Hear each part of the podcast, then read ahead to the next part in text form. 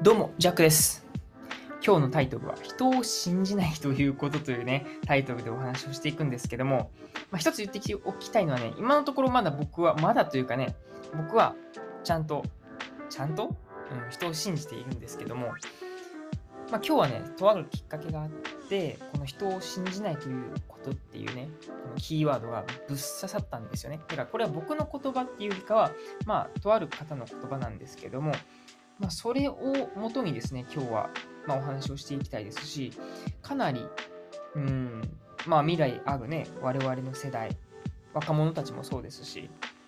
うん、こうやって日本を背負う人たちっていうのにはすごいなんかこう聞いてもらいたいっていうか、なんか僕も今日すごい考えさせられた部分だなっていうふうに思いますので、まあ、今日はね、そういった、うん、まあ、未来についてもそうですし、うん、人を信じないということ。ん？どういうことなんですか？っていうことをですね、ちょっとお話ししていけたらなというふうに思っております。それでは本編スタートです。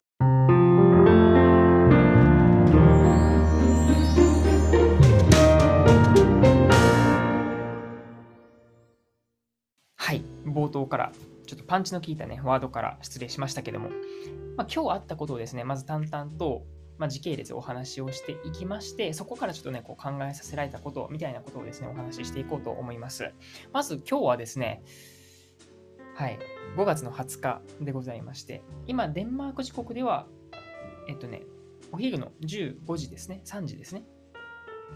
で、さっき、えっ、ー、とね、1時間、いや、2時間ほどですね、オンラインイベントに参加してきまして、言ったらそのオンラインイベントでの出来事なんですよね。うん。そのオンラインイベントは何かっていうことなんですけども、タイトルがですね、幸せな社会の作り方っていうことで、はい、あの北欧で、はい、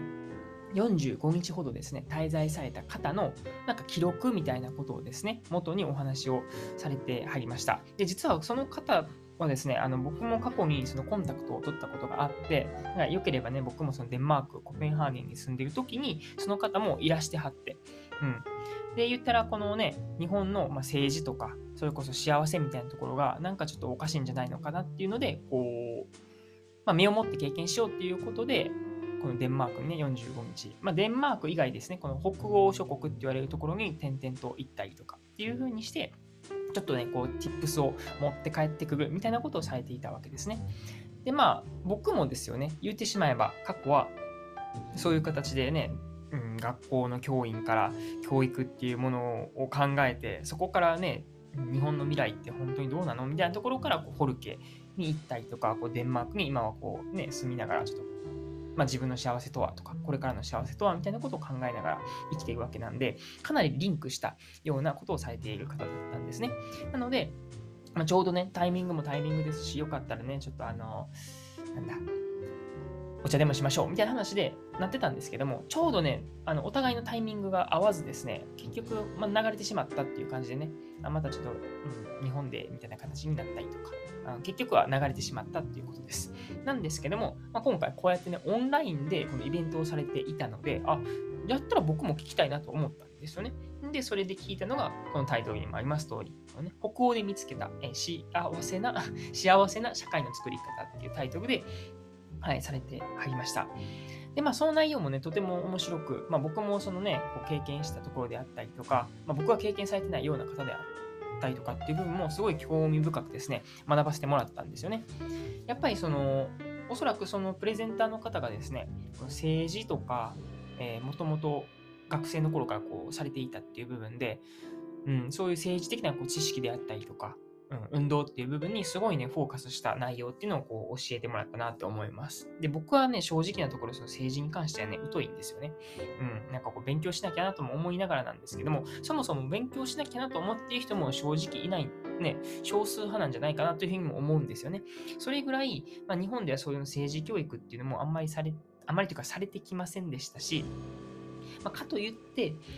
ね、じゃあ我々に不要かっていうと、かなり大切な部分なんですよね。それは何でかっていうと、やっぱり我々のその幸せにかなり直結している部分が国から出るお金であったりとか、国が、ね、支援してくれるサポートであったりとかっていう部分で、我々のこの生活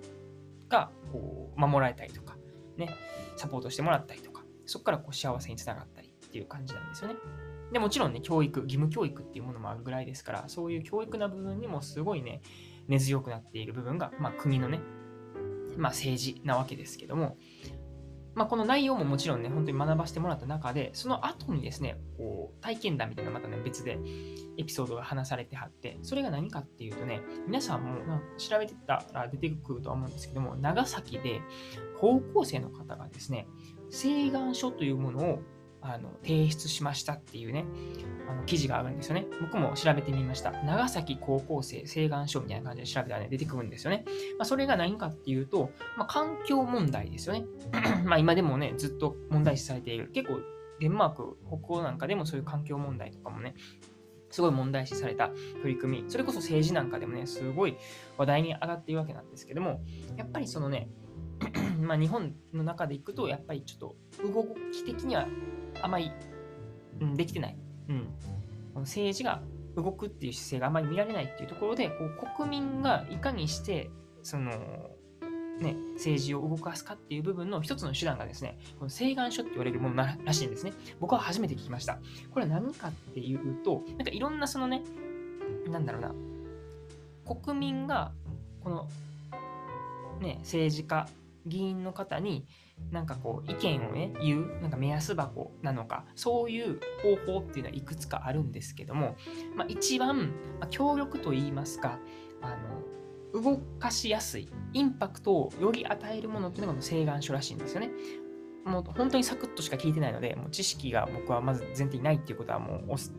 お伝えしておきたいんですけどもその請願書を出すことによって基本その何かしらの答えっていうのがこの議員さんこの会議のもと、どういった結果がでてか賛成反対みたいな意見がしっかりですね、フィードバックされるんですって。そもそもこの我々の意見っていうのが、ね、この書類とかでこう渡された時にそもそも渡されないであったりとか、あとは届いたけども、うんと、まあ言ったら無視ですよね。っていうような形もあるみたいなんですね。それぐらい、その、伝えたいなって思った時にですね、そうやって伝える手段っていうのはなかなか少ないよっていう中で、ね、高校生がすごいですよね。もうなかなかバイクの部分の音がかなりしましたけども、ちょっと待ってくださいね。めっちゃうるさいですよね。ちょっとその間に僕はお水を飲みます。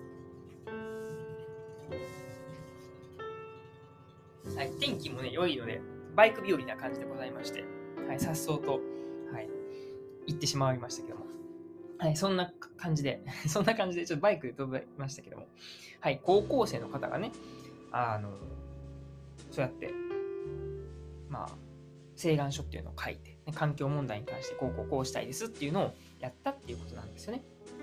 それもそもそも、この請願書を書いて、その議員の方に渡すっていう部分がめっちゃ難しかったっていう話もされてたんですね。その、今回の、じゃあこの高校生の話と、あと、今回お話ししてたイベントの話ですよね。この北欧で見つけた幸せな社会の作り方っていう部分のプレゼンをされてた方との関係っていうのはですね、まあ、あの、まあそういう政治の運動っていうのを結構メインでされている方方でして、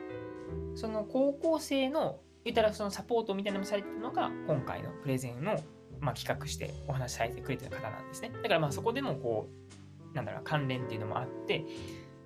言ったらそのね、まあ、僕の友人としてこうこうこういう人がいてっていう話で今回ね、この僕はイベントで聞いたんですよね。それがね、なんかなかなか衝撃的やったんですよね。うん。それが何かっていうと、まあ、このタイトルにもある通り、やっぱ人を信じないということっていうふうなことがあって、でそもそもその高校生の方ですごい熱意があって、こうね、思い入れがあって、うん、なんか自分のこの力でね、みんなの力でこうやってこういうことを変えていきたいんだっていうことで、環境問題についてのこの請願書っていうのをね、こう作って、ね、こう提出して、まあ、俗に根回しと言いますかね、こう、こういうことしたいんですけど、どうしたらいいですかとか、でね、ちょっと協力してくださいみたいな形で、協力者を煽るみたいなこともね、して、でね、あ、いよいよやってあげるみたいな感じで、結構ね、うまいことを言ったと思いきやなんですよね。それは実は表面上の、まあ、ね、建前だったっていうところで、結局、賛成が10、10頭っていうんですかね、10, 10人。で、反対が35みたいな感じでね、かなりの方がまあ反対。まあもちろんそのね、えっ、ー、とね、この議席数っていう部分とか、僕はちょっとまだ専門的な部分が分かってないんですけども、あの、ね、いろいろ党があるわけじゃないですか。でその中で、うん、まあ、その中でもですよね、うん、どの党がどうこうとかいうわけでもなく、そもそもその表面上では、あこれ大事なのねっていうので、あの僕は賛成するからっていうふうに言ってた人も実はね、あの 裏切ってたみたいなこともあったりとか、うん、していたっていう部分で、もともとはそうやってね、高校生の方でもそうやって熱意持ってやられてるぐらいなんで、ね、こうやって人を信じれば、そうやってね、こうパワーっていうのはこう、影響っていうのは及ぼすことできるんだっていうふうにして挑んだ結果だったわけですけども、かなりね、うん、こうまあ、残念な結果になってしまったよっていうことでございました。なんですけども、まあ、結局その新聞にも取り上げられて、そのマスコミさんであったりとか、まあ、少なくともね、そういう大人っていうね、そう政治関係なしに一大人として、すごいね、この、まあ、高校生の行動っていうのには、胸を打たれる部分であったし、もう一度、その、ね、あの、これからの未来について考え直さないといけないよねっていう話が、まあ、このね、新聞の中にも書かれてあったわけですよね。うん。で、その高校生の方がもともとはそうやってね、まあ人を信じればね、うん、こう、影響できる、えー、ちょっとでもね、こう、未来っていうのを動かすことができるっていうふうに思って人を信じていたんですけども、まあ今回のことをきっかけにですよね、この人を信じないということっていうのが分かりましたっていうふうにね、ありました。別にそれは、じゃあ人を信じないからもうやりませんっていうことじゃなくって、いかにしてこう、もっと別の手段があるかっていう、結構ポジティブな面でもね、あの、なんかニュアンスとしては僕は捉えました。うん。っていう部分であったりとか、そもそもその請願書っていうのを誰誰がそのねその政治の中でも誰がその言ったら会議の中に提出するかっていう部分でも決まるみたいなんですね。なんかしょうもない話だなと本当に思ったのが、その提出した人が言ったら、えー、ね、何党っていうふうにしてあるわけですね。A 党、B 党みたいな感じで、こうチームがあって、言ったら B チームの人がその、えー、請願書っていうのをね、その高校生、一般の人からこう受け取って、それを議会にこう提出するっていう部分があるんですけども、その時にですよね、そもそも提出したってことは、これ賛成しているっていうことだよねっていうことになりまして、例えばその提出した人が B 党であって、対抗する A 党の人があれば、そのね、えっ、ー、と、請願書の内容がどうであれ、その A 党、B 党っていうのは拮抗しているものだからっていう、なんかしょうもない表面上の言い訳でですね、もう即反対っていうふうにしたりだとか、で、ちょっとね、こう、なんだろうな、賛成っていうふうに、なんだろうな、上の方が意見を出したら、あ、じゃあ、これはやっぱ改めて考え直すと賛成だったわ。っていうふうに言ったら、別に本質は自分の心でこう従った意見とか言葉っていうよりかは、結局上のものであったりとか、周りのそういうね、空気を読んで意見を通しているっていう、そういう政治のなんか裏話といいますかね、あのリアルっていうのを聞かせてもらったんですね。その実際に今回のプレゼンをしてもらった方もですね、そうやって請願書を送るっていうね、えー、この国民の意見っていうのをこうぶつけるっていうね、取り組みをされている中で、もう感情がね、極まって、そういう、なんだろうな、ちょっとこう、うん、議員さんとこう、喧嘩をしたっていうこともあったみたいで、その時が、あの、されていたのが、なんか本来だったらこうね、直接お話をして、ね、話し合いっていう形が時間で取れるはずだったんだけども、結局、うん、なんかないようにされたっていうかね、今日この昼から行けるんだけどっていうふうに議員さんが言ってきたから、まあそうやってね、あのスケジュールを組んだけども、結局議員さんが、あ、やっぱちょっと夕方ぐらいになるわとか言いながら、あ、やっぱ結局今日は無理でしたみたいな感じですごいね、そのスケジュールなんかも、まあ、結構意図的に感じるような、その、まあ、新しい変革をこう起こしたくないんだなっていうような、なかなか、うん、その負の力みたいなのを感じるっていうのがあったんですよね。うん、なんか僕のね、意見としてはすごい薄っぺらい言葉なんですけどもね、やっぱり一人間とか一社会人がね、そうやって、なんか、目先のそういう、なんだろうな、うん、利益だけでこう動いてるっていう部分の、そういう人間がなんかリーダーとして動いているっていう部分にも結構残念を感じたりとかしてたんですよね。まあもちろんそういったサイドも考えたし、まあ実はね、何事も、その、お互いそういう拮抗している時っていうのはね、まあ相手にも相手の正義があるなっていうふうには僕は考えているので、ね、悪者にも悪者になりのその正義みたいなのがあるっていうふうに言うとは思うんですけども、ねまあ、そういう部分もま考えましたし、やっぱり彼らは彼らなりにそういうね、高齢者っていう部分の支持を得ないといけないとかね、まあ、それこそ、なんなら、もうね、僕らの代、なん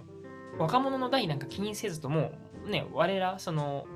ね、政治をこうやって務める方っていうのは、もう高齢ね、この世を去るので、もう去るときに、どういう政治環境になってようが、っていうのはどうでもいいっていうふうに思う方も、まあ、少なくとはないんじゃないかなと思うんですよね。まあ、単純に言うとね、この甘い汁をするというかね、自分らがさえ良ければいいみたいな部分は、まあ、あるのかなと思ったり、っていうのもね、僕はそういう今、なんだろうな、年齢が上になって甘い修行を防ぐ立場でもないから、もしそういう立場になってしまうと、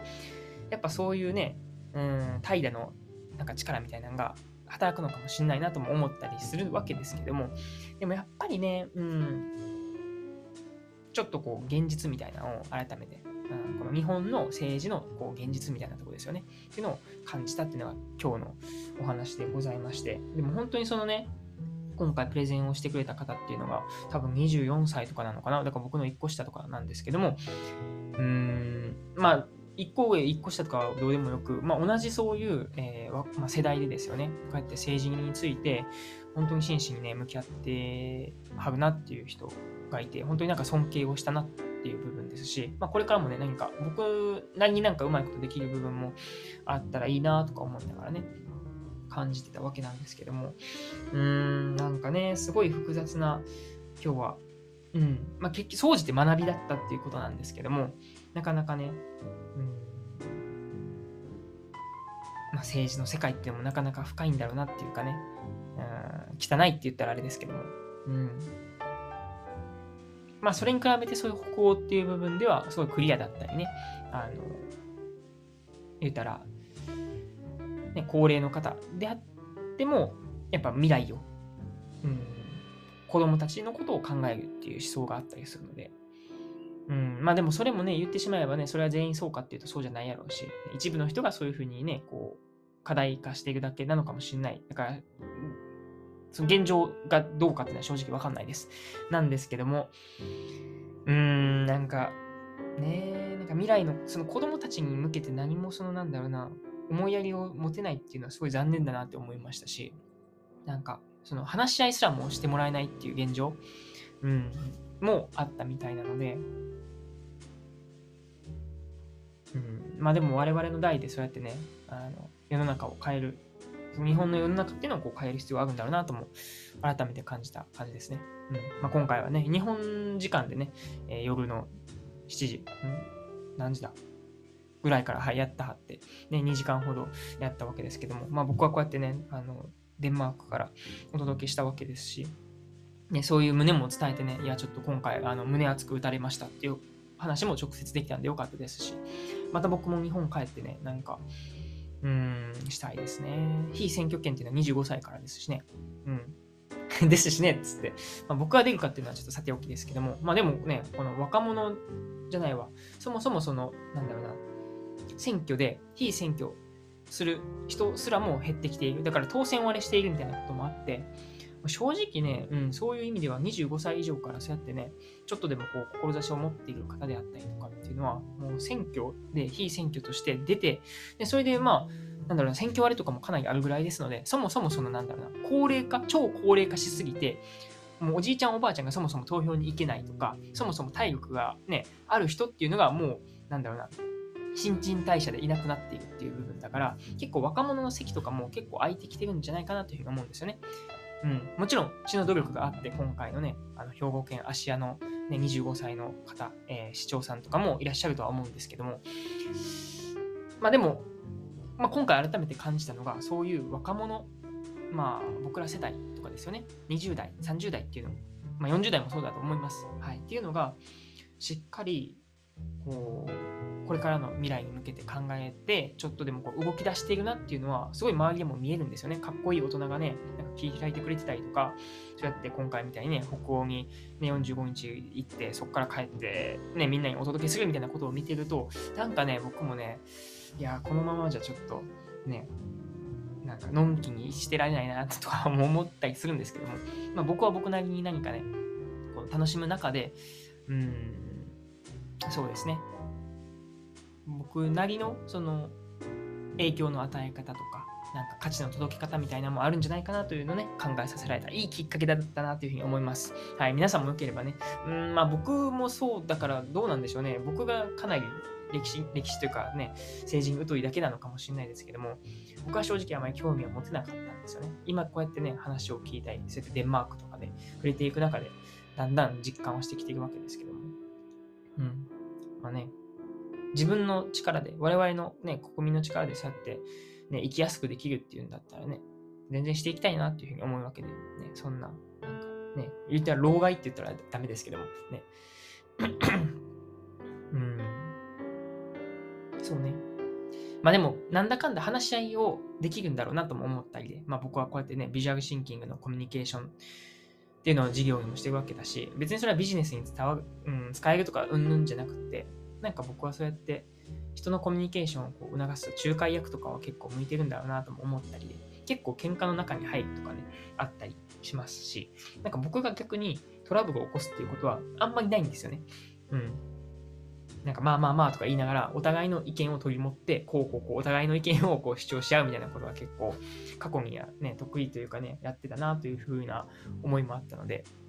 何かこれからの未来で使えることはあるのかなとかも思った次第でございます。はい。まあ、今回のきっかけにですね、ちょっとでもこう、政治についてもそうですし、ね、そうやって高校生からでもね、そうやって意見を言うっていうね、請願書っていうものがあるんだっていう部分もね、知ってもらえたらなっていうふうに思ったので、今日はこんな感じでお話ししておりました。はい。皆さんのね、ちょっとした気づきになればなというふうに思っております。こんな感じで終わりましょう。お相手はジャックでした。またね